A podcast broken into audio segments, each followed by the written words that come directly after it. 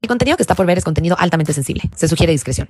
Las opiniones expresadas en el programa de The Red Flamingo por los invitados, los oyentes o los conversadores son únicamente responsabilidad de la fuente original que las expresa y no representan las opiniones de The Red Flamingo ni de ninguno de sus integrantes. El equipo de The Red Flamingo no asume ninguna responsabilidad por las opiniones de otros en las publicaciones de comentarios de cualquier plataforma digital en relación con el contenido del podcast. Flamingos, es un hecho que pasamos gran parte de nuestro tiempo en Internet donde compartimos cosas sensibles y que queremos mantener privadas. Sin embargo, esto está sujeto a constantes amenazas de seguridad. Por eso mismo te quiero contar de NordVPN, una manera de mantener tener tu información encriptada. Ellos conservan tu dirección de IP y te protegen de cualquier software malicioso o intrusivo. Además de que puedes cambiar tu ubicación virtual en cualquier parte del mundo. Incluso puedes acceder a contenido de entretenimiento de Estados Unidos o de Europa. Además de que NordVPN es la red más rápida del mercado, así que no te vas a tener que preocupar porque se atrase tu internet. Lo mejor de todo es que no es como en otras plataformas, aquí sí puedes tener tu NordVPN hasta en seis equipos. Consigue tu oferta exclusiva de NordVPN entrando al link especial para los flamingos en la descripción. Lolita, la novela de Vladimir Nabokov. Esta novela me gusta y la, y la pusimos así, Lolita, porque es una novela entre un señor de 40 años y su hijastra de 12 años que refleja justamente distintos tipos de manipulación, desde los más evidentes hasta los más discretos, ¿no? Tenemos el ejemplos en esta novela de love bombing, de gaslighting, que son temas que vamos a estar viendo en este episodio. Cuando escuchamos hablar de gaslighting y love bombing, solemos pensar, qué malas personas, qué villanos los que hacen esto, quién hace estas cosas. Y realmente lo vemos como algo algo súper ajeno y lejano, pero realmente, ¿qué tan lejano está de nuestra realidad? ¿Es verdad que nosotros no manipulamos? ¿Es verdad que solo la gente mala manipula? No lo sé. Miren, un ejemplo de esto es, les voy a contar una anécdota. Cuando yo era soltera, bajé Tinder, Bumble, ya saben, todas estas aplicaciones que deberíamos de censurar el nombre hasta que nos patrocinen, pero bueno, el chiste es que em, yo, pues obviamente ahí te viene el perfil de Facebook, de Instagram de la, de la persona, ¿no? Entonces yo antes de tener una cita, pues mm, los estoqueaba, los estoqueaba, veía qué tipo de música les gustaba, qué tipo de libros les gustaba, qué tipo de lugares iban, etcétera, y como que me armaba el perfil, ¿no? Así de que a esta persona le gusta esto, esto y el otro, y a la hora de conocernos, yo daba estos datos, los aventaba porque quería como generar esta familiaridad, esta empatía y este mm, le voy a gustar más, ya sabes, porque tenemos estas cosas en común que yo ya había investigado antes. Realmente suena medio psicópata, pero estoy muy segura de que bastante gente lo ha hecho aquí que está escuchando el podcast. Entonces, realmente esto está mal porque objetivamente es otro ejemplo de manipulación. Ven como la manipulación es algo bien así cercano a, a nuestro día a día otra anécdota muy común es cuando, igual, cuando era soltera, entre mis amigas y yo, decíamos que cuando ya no te estaba pelando el güey que te gustaba, lo único que tenías que hacer era subir una foto de ti en bikini, el bikini attack, con una foto así muy sensualona, y automáticamente el güey te iba a escribir, ¿qué onda desaparecida? ¿Cómo estás? ¿Dónde andas? Ay, ya no nos hemos visto. Y justamente es otro tipo de manipulación también, una manipulación digital discreta, pero de alguna manera también, porque estás ahí como que poniendo la, la, la zanahoria para el conejito, ¿no? Que la muerda. Y pues bueno, esto es otro tipo de manipulación, por ejemplo. A lo que voy con esto es que hay muchos casos de manipulación cotidiana que forman parte de nuestro día a día y realmente no somos unas blancas palomas. Aunque claro, hay límites, hay banda que sí se pasa de lanza. Por mencionar a alguien que se pasó de lanza alguna vez en mi vida como anécdota y digo sin entrar en mucho detalle porque no quiero invocar a esa persona en mi vida, pero a mí me hicieron love bombing y no fue una pareja, fue mi mejor amiga fue una persona que conocí que cuando recién, recién tenemos así que un día de conocernos me halagaba un chingo, me decía que yo era lo máximo, se reía de todos mis chistes, eh, tenía mil detalles conmigo todo el tiempo, o sea, la persona ni siquiera vivía en la Ciudad de México y viajaba para verme, se veía muy auténtico, muy genuino y todo el tiempo estaba recibiendo este amor, ¿no? Bueno, parecía amor.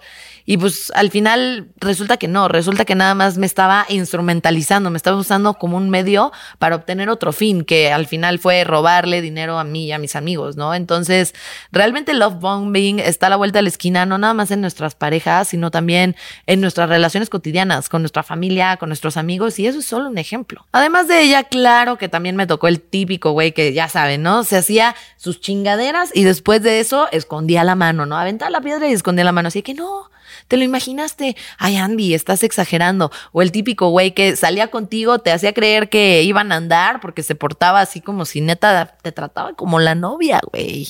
Y de repente ¡pras! el madrazo, ¿no? Decía, no, pues tú te lo imaginaste, ¿eh? Yo nunca te hice creer que íbamos a andar, eso está en tu imaginación, así no fue. Yo creo que tú lo malinterpretaste. Malinterprétame esta. Y es eso, ¿no? O sea, realmente podemos ver que las historias de manipulación abundan ¿ah? en sus niveles y todo, pero abundan. Y eso es precisamente lo que vamos a ver en las entrevistas de hoy. Vamos a ver historias sobre manipulación que realmente no son tan ajenas y sobre todo que nos van a enseñar de qué lado más que la iguana. Vamos a ver que realmente no somos tan inocentes como nos hemos dicho a nosotros mismos que somos. Vámonos, flamingos. Bienvenida, Karen, ¿cómo estás? Qué gusto tenerte aquí. Gracias, un gusto estar aquí también. Oye, cuéntanos un poco de ti. Pues mira, yo, una soy tu prima, soy mamá, eh, divorciada, feliz.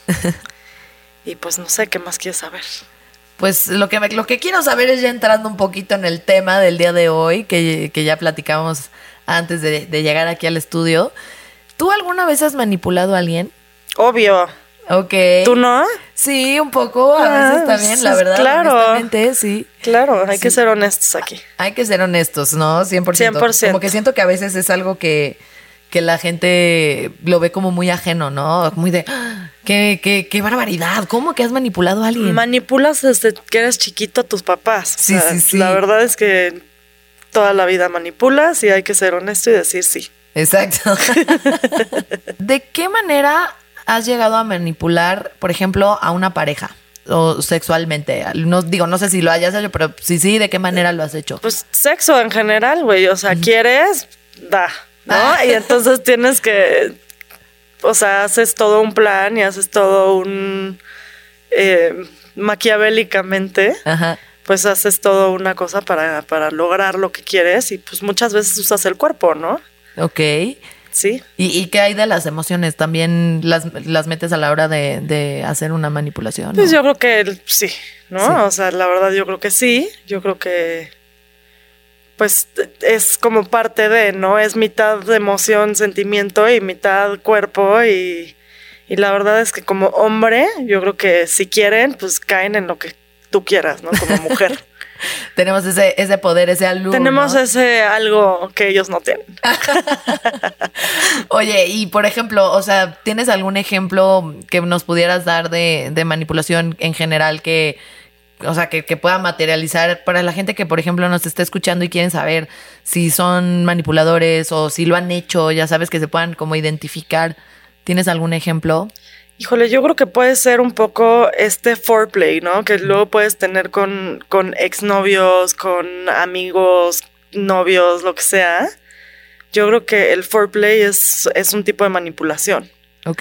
O sea, y es como más fácil puedes lograr algo, ¿no? Yo, por ejemplo, tengo un exnovio que pues nuestro foreplay siempre ha sido un poquito el manipular situaciones, sentimientos y y como mensajitos, sexting, ya sabes. Ajá.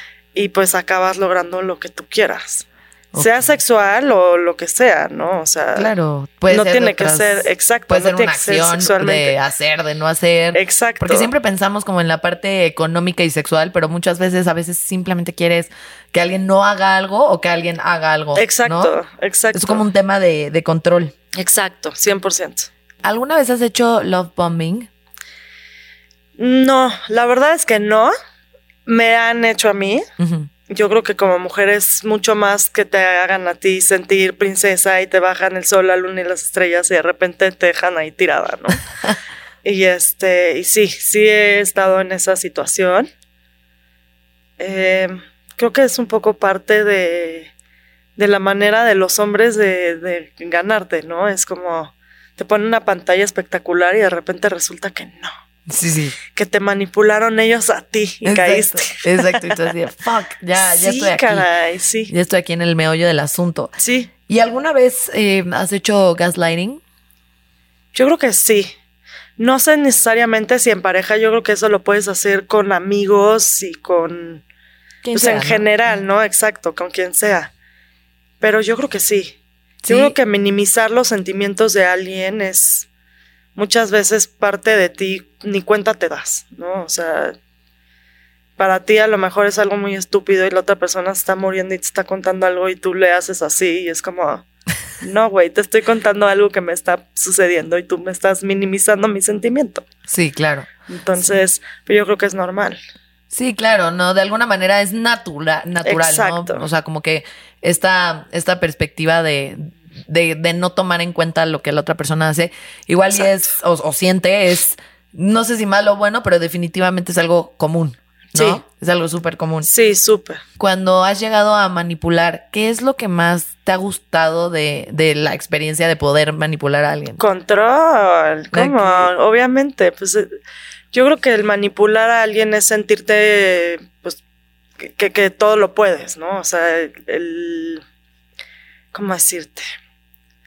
Pues sí, el hecho de poder lograr lo que tú quieras, de acomodar las piezas, es como un poco un ajedrez, ¿no? Mental. Ajá. Y entonces, pues cuando lo logras, dices, ah, huevo, soy un chingón.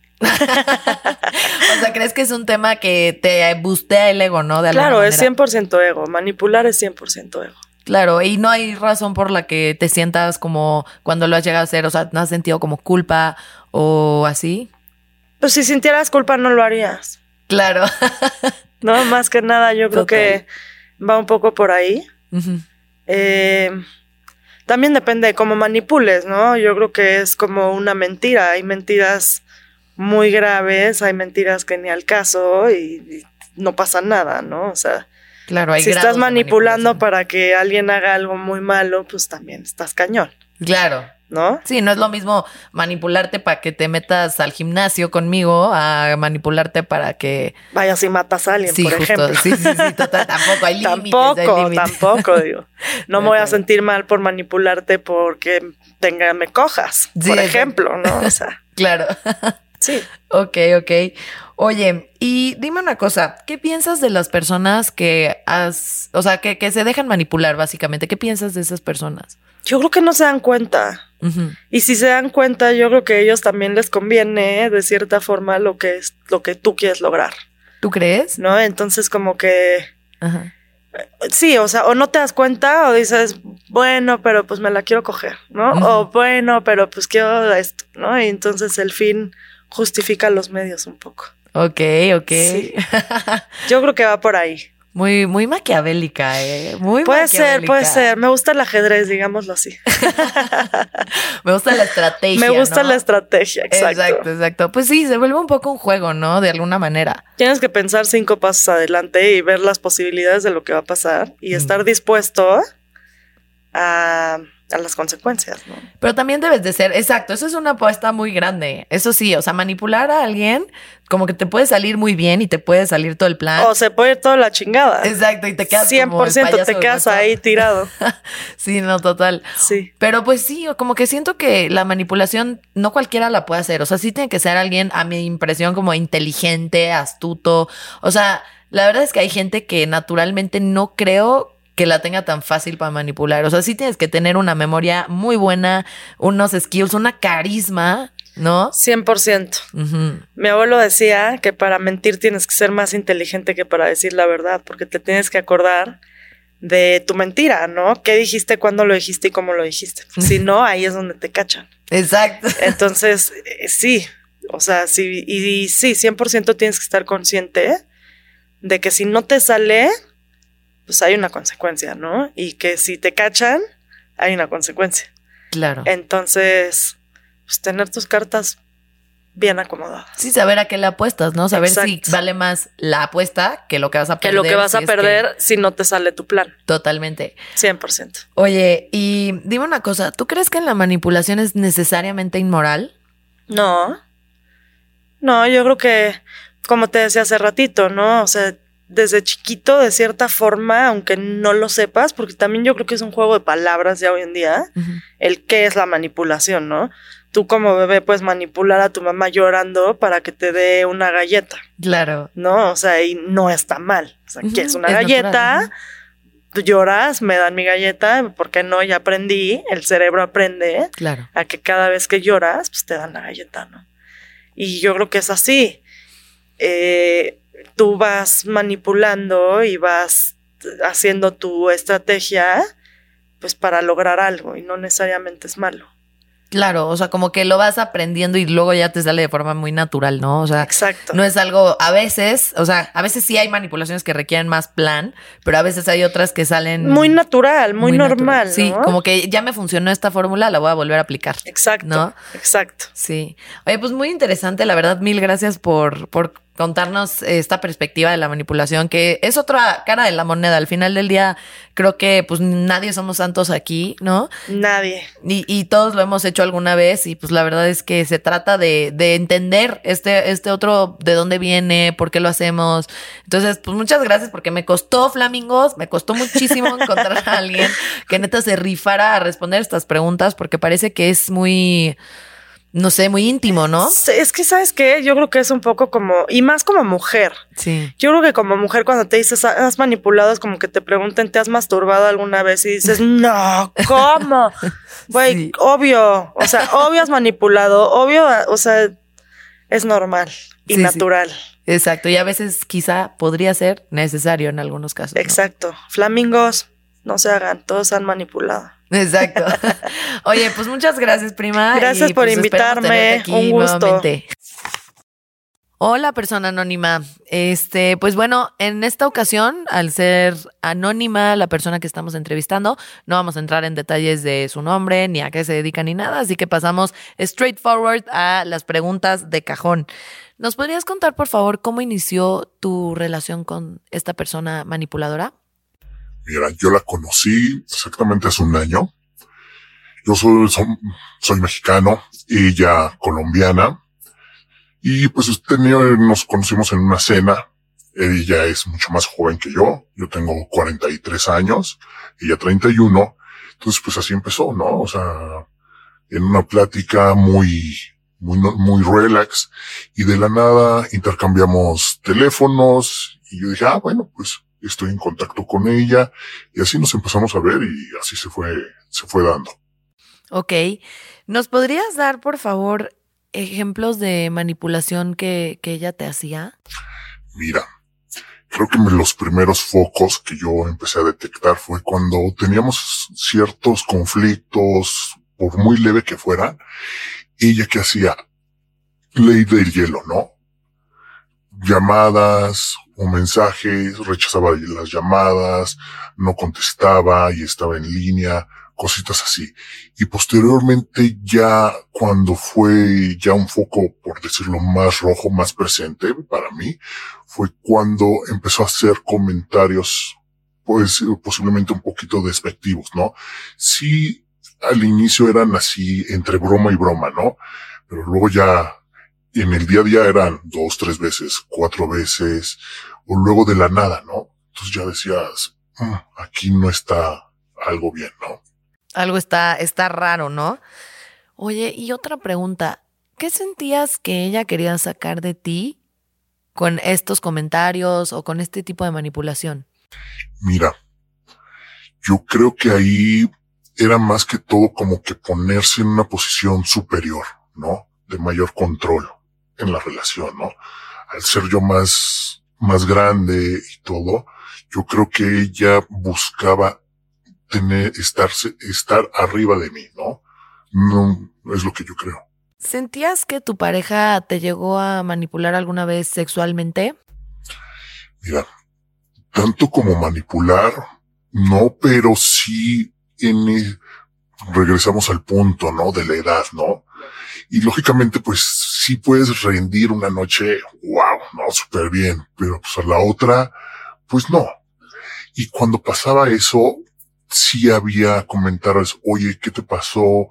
Oye, ¿por qué terminaste tan rápido? Y yo le decía, pues es que, relax, o sea, esto es normal. No, no, no, no es normal. Mm, O sea, puede pasar, ¿no? Y era muy reiterativo. Ay, no, oye, es que, ¿qué te pasa? ¿Qué te pasa? Entonces, yo creo que por ahí. ¿Tú en algún momento la apoyabas de forma económica? Sí, mira, como toda relación, yo digo, yo no le veo ningún problema. Sí, había desde los detallitos de regalitos, viajes, y sí hubo un momento que ya cuando empezamos un poquito más seria la relación, yo me ofrecí a apoyarla con, con la renta de su departamento y así, ah, pero nada más hasta ahí. ¿Cómo reaccionaba ella cuando tú tenías ciertas inconformidades, cuando sobre todo tomaste acciones, digo, yo me sé la historia a detalle, no la tienes que contar aquí, pero cuando tomaste acciones de estoy poniendo un límite en esto, estás ya siendo grosera con los comentarios que me estás diciendo. ¿Cómo lo tomó eh, en la última ocasión? En eso sí es algo que como que me daba esperanzas en la relación, ¿no? ¿Por qué? Porque ella sí era receptivo a, mis comentarios, ¿no? Sí en una posición de mm, nada más escuchaba, callada, no te, no tenías un feedback de, en, la plática, pero posteriormente sí los iba cambiando poco a poco. ¿Por qué crees que ella no ha cortado contigo? Mira, tuvimos un break que yo fui quien tomó la decisión, ¿no? De, de romper la relación, ¿no? Pero ahí entró la distancia y sí a los dos sí nos llegó muy fuerte, ¿no? De romper, ¿no? Y como que estamos regresando nuevamente, sí bajo otros, otras circunstancias, otros parámetros, ahora sí que como con las cartas sobre la mesa, ¿no? ¿Qué cartas sobre la mesa tuviste que poner, por ejemplo? Por ejemplo, ahí sí, de mi lado sí dije, ¿sabes qué? No me siento cómodo cuando pasan estas acciones, cuando sí siento estos comentarios ya fuera de lo de broma, ¿no? Principalmente, también, pues sí ponerle, como estamos con el factor distancia, sí poner límite, o sea, una fecha de, oye, podemos vivir juntos, hasta cuándo vamos a seguir así, yo yendo para allá, tú viniendo para acá, y así, ¿no? Si te sientes cómodo, ¿nos podrías contar algunos de los comentarios que esta persona hacía? Mira, como te decía, por, el punto sexual, ¿no? O sea, por mi edad, o sea, no, soy Superman, ¿no? Y es creo que lo, lo más natural, ¿no? Ahí, ¿no? Este, luego, pues ella, al ser más joven y es realmente muy linda físicamente, sí también me decía, ay, no, este, mi novio el viejito, ¿no? Mi novio el feito, ¿no? Que al principio lo sientes, y a ella a veces que sí lo sientes así, en buena onda, ¿no? Pero hay luego que hasta ya cambian de tono eh, eh, esos comentarios, ¿no? Entonces ahí sí dices, ¿qué onda? Oye, pues muchas gracias, de verdad. Sé que son preguntas difíciles y sé que además aquí exponer una experiencia, aunque estés de forma anónima y todo, es todo un reto. Y aquí frente a cámaras, frente a producción, todo. Entonces, de verdad te agradezco mucho esta apertura. La verdad es que no es fácil encontrar personas que quieran contar su experiencia y la verdad creo que es muy valioso porque lo que estás haciendo es ayudar a otras personas. No, porque muchas personas te están escuchando ahorita y dicen, ay, tengo una pareja que hace eso. El chiste yo creo que de uno es darse cuenta, tener los ojos bien abiertos para ir detectando eso, ¿no? Exacto, los focos rojos. Exacto. O sea, es eso, es detectar los pequeños detalles que te dicen, uff, estuvo raro. Se sientan en el día a día, ¿no? Es, es lo que tenemos, exacto, no, no, no es en una ocasión especial, no. Estos foquitos rojos se te presentan al abrir el ojo, al decirle hola mi amor, o sea, todo eso, ¿no? Una, una simple llamada, aquí irlos detectando. Sí, y, y, sobre todo ser honestos con uno mismo, porque el manipulador, pues tú sabes, ¿no? No te va a llegar y decir, te estoy manipulando, ¿no? Entonces, pues, hay que estar como bien abiertos a explorar esa posibilidad. Igual y no es una pareja manipuladora, pero hay que estar abiertos a explorar esa posibilidad. Estar conscientes de que todos traemos, ahora sí que heridas, ¿no? Todos traemos una infancia, todos tenemos nuestros problemas de, del hogar y todo. Y no es que seas una persona mala, no es una persona que te, que te quiere herir. Luego esto es inconsciente, ¿no? Oye, pues muchas, muchas gracias de verdad por estar aquí en el Red Flamingo contando todas estas cosas. Este, espero que puedas regresar, eh, que la situación eh, este, mejore en tu vida sexoemocional y pues acá andamos lo que necesites. No, gracias por la invitación. Bienvenido Mau, a todos los flamingos que ya llevan escuchándonos un rato ya te conocen muy bien, pero para la banda que apenas está entrando a este mundo mágico del flamingo, del red flamingo, ¿te puedes presentar por favor? Sí, claro que sí, soy Mauricio, este, tengo una licenciatura en filosofía, tengo una maestría en filosofía en King's College London y una maestría en ciencias políticas en Columbia University en, Nueva York. Este, doy clases en universidades de, filosofía y de ciencias políticas y también doy clases a ti de filosofía. Las mejores clases de mi vida.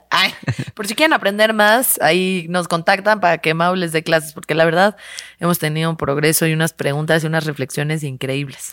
sí. ¿No? Oye, ¿qué tal las entrevistas de, ahorita, eh? Durísimas, ¿no? Muy interesantes, sí. Muy, muy interesantes, pero como que siento que no termina de quedar claro cuáles son las características de la manipulación, ¿no? Igual y para ti y a mí, que ya lo discutimos antes, pues son un poco evidentes, pero me gustaría que nos compartieras cuáles son las características de una persona manipuladora. Bueno, más bien, vamos a preguntarnos cuál es la característica de la manipulación. La manipulación es el tratar de convencer a una persona de actuar de una cierta forma, normalmente de tal forma como uno quiere. ¿Cómo es que nosotros convencemos mediante la manipulación a, una persona a actuar como nosotros queremos? Mediante argumentos, si es que se podrían llamar argumentos, que atentan contra nuestra racionalidad. Esto quiere decir que normalmente son apelaciones a nuestras partes más viscerales. Entonces, cuando hablamos de emociones, de ego, identidad, inseguridades, ahí es cuando nos estamos dando cuenta que a lo mejor la persona nos está manipulando. Cuando nos denigran, cuando nos halagan de forma exagerada, cuando nos, quieren asustar o, imprimir cierto miedo, etcétera. Todo esto son, son formas de manipulación dado que no están apelando al raciocinio nuestro, sino que están apelando a nuestra parte más visceral. 100%, a la parte más animal, la parte más natural de nosotros, ¿no? A las emociones. Exacto. A cómo voy a disminuir tu, tu, autoestima y te voy a pegar en el ego para que creas que no eres lo suficientemente valioso y accedas a hacer lo que yo te digo que sí soy valioso, ¿no? Exacto. Ahora, otra parte importante de la manipulación que es un poco debatible es si es necesario para llamarlo manipulación que la persona tenga la intención de hacerlo. Este, no, no es necesario, pero pues como ya lo vimos en otras entrevistas, normalmente la persona que manipula va a tener cierto objetivo, ¿no? Va a querer que el manipulado, su víctima, haga algo que él quiere, ¿no? obtener algún fin que a lo mejor el manipulado no tenía y que el manipulador tiene y que puede alcanzar mediante este, su víctima. Totalmente. Y cuéntanos un poquito, porque estuvimos hablando en las entrevistas de gaslighting y love bombing, pero para la gente que no está familiarizada con los conceptos, ¿nos puedes describir brevemente a qué se refieren? Mira, gaslighting es la idea de hacer dudar a la persona sobre su propia realidad, ¿no? Suena un poco este, exagerado, pero eso es a lo que se refiere. Eh, hacer menospreciar los sentimientos, las opiniones y la experiencia de la otra persona. Cuando una persona te dice que yo me sentí lastimada por lo que tú me dijiste, lo el manipulador lo que va a responder sería este de una forma muy exagerada sería no no te sentiste de tal forma, ¿no? Lo que realmente estás sintiendo es esto otro o no pasó como tú pensaste, etcétera. Love bombing es cuando una persona normalmente en un proceso de cortejo, de seducción, halaga a su pareja o a su pretendiente de una forma exagerada mediante cumplidos, a veces acciones, regalos, mensajes, etc. Con el fin de que la otra persona pues piense o, empieza a creer que la relación está en un proceso mucho más avanzado de lo que realmente está. Es decir, que el manipulador realmente la ama cuando no necesariamente es cierto. Lo que el manipulador quiere, pues normalmente es algún tipo de favor, ya sea económico, sexual o de otra índole, profesional, por ejemplo. ¿Y cuál sería el problema ético del gaslighting y del love bombing y de la manipulación? Pues mira, el, el problema ético de la manipulación en general es que el manipulado pierde la posibilidad de escoger qué es lo que él quiere en la vida. Es decir, nosotros como personas tenemos la capacidad mental para establecer fines propios, ¿no? Esto lo llamamos autonomía y esto ya hemos hablado en, otros episodios. Esta autonomía es la que nos da la posibilidad de escoger y valorar pues fines como el empleo que tenemos, la pareja con la que queremos estar, la religión que queremos este, seguir, etc. Pero cuando nosotros somos manipulados, ya sea por una pareja, por un jefe, por un político, estos fines son secuestrados y entonces lo que está siendo implantado son los fines de otra persona. Ahora, nosotros consideramos que los fines que nosotros hemos escogido o los que nosotros escogeríamos son sumamente valiosos, por algo los hemos escogido. Y por lo tanto, consideramos que tenemos el derecho y la autoridad de tener completa libertad e independencia de escoger estos fines.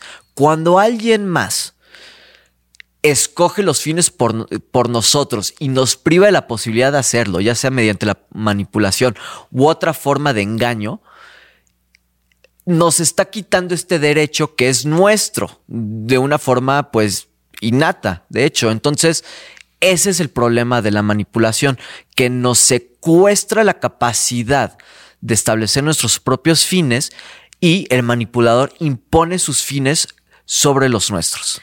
Sí, de alguna manera la manipulación es otro tipo de objetificación porque te está negando esta autonomía que tienes de realmente decidir qué hacer con una situación, ¿no? O sea, como veremos en otros episodios que vienen más adelante, este, hay veces en las que tomamos una decisión como manipulador por la otra persona y simplemente no no, no, tomamos en cuenta la capacidad intelectual de la otra persona para decidir. Nosotros estamos tomando una decisión, ¿no? Entonces, sí está 100%, estoy muy, muy de acuerdo con lo que dices.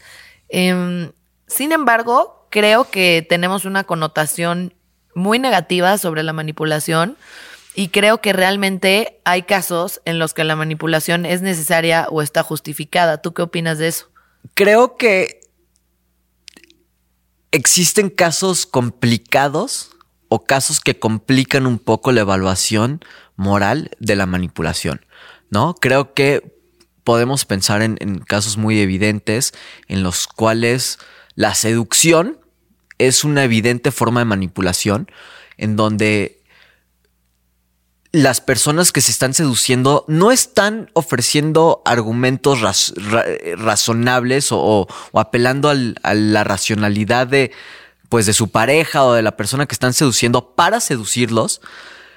Sin embargo, parecería que mientras haya cierto entendimiento de lo que está sucediendo es un caso de seducción, entonces no es problemático, por lo menos no tan grave como en otros casos este, que ya hemos discutido.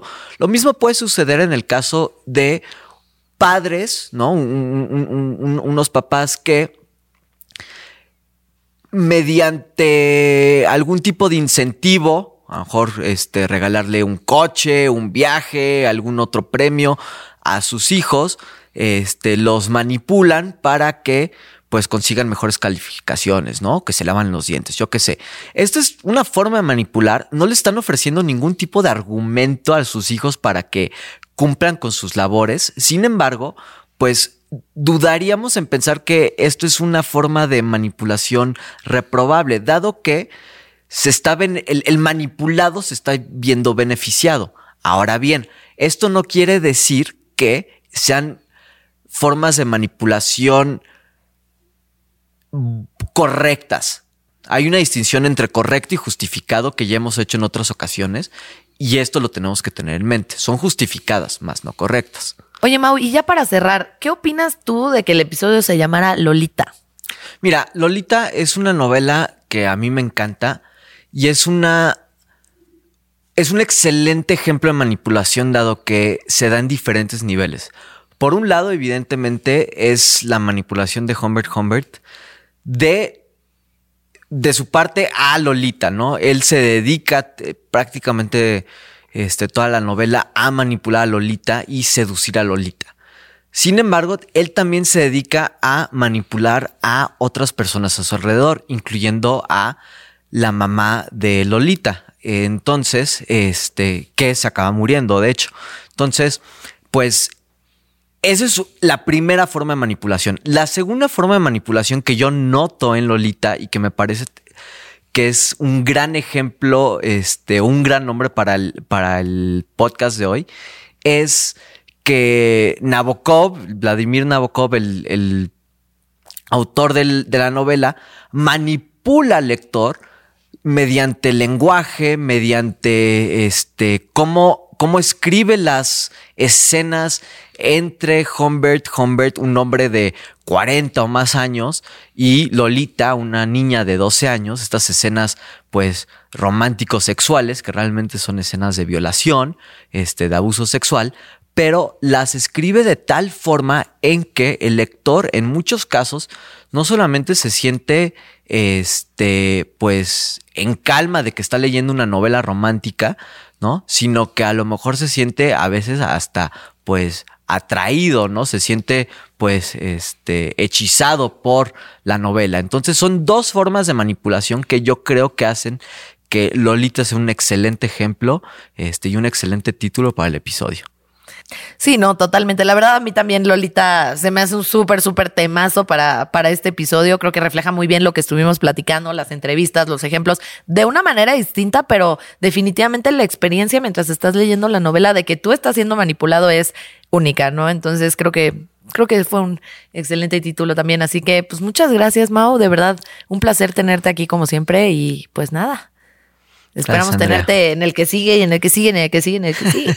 La conclusión que me llevo de este episodio, sin duda, es una que no tenía planeada, pero que me di cuenta conforme iban pasando las entrevistas y conforme tuve que hacer los castings y todo, es que realmente la manipulación está a la vuelta de la esquina, sí, pero no somos muy buenos reconociéndola. ¿No? No somos muy buenos reconociendo que nosotros somos una persona manipuladora o que nos están manipulando. Y no es fácil porque la persona manipuladora sí está en una posición de poder, pero al mismo tiempo no quiere ser el villano de la historia, ¿no?